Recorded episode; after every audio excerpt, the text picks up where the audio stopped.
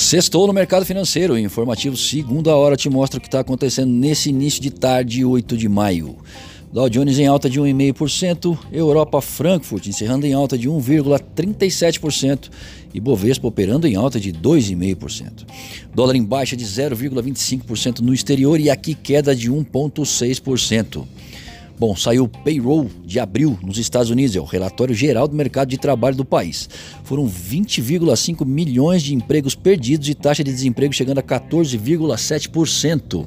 Ruim? Sim, mas abaixo das previsões de 22 milhões e 16% em um dos meses mais críticos.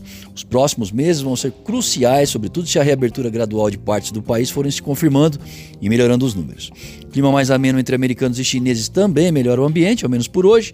E por aqui, o IPCA de abril marcou menos 0,31%. Menor variação mensal para o indicador desde agosto de 98. E uma última informação: a Corte Suprema da União Europeia deu um chega para lá na Corte Alemã ao afirmar que apenas ela tem alçada para decidir se órgãos como, por exemplo, o BCE estariam violando as regras do bloco. Eu sou Alessandro Faganello, desejo um excelente final de semana para todos. Espero vocês na próxima segunda-feira abrindo o mercado com o boletim Primeiro Minuto.